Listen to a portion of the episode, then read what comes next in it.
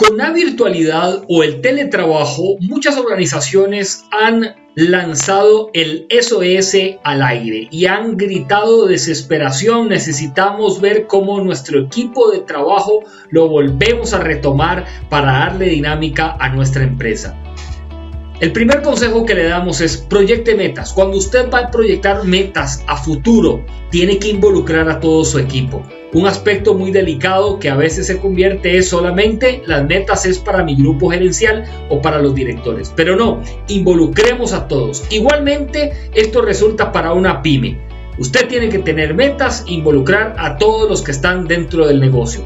El segundo, una alta expectativa. Trate de conservar un sentido de expectativa muy alta en dirección para los próximos meses, para el próximo periodo, así también como las ventas y trabaje a diario en espacios que le permita conocer cuál es la expectativa de cada uno de ellos. Y por último, escúchese. Usted puede aprender a escuchar sus ideas. Haga lo que usted pueda para implementarlas, para implantarlas y también para conocer los puntos de mejora. Aplique sus tips para alcanzar el éxito.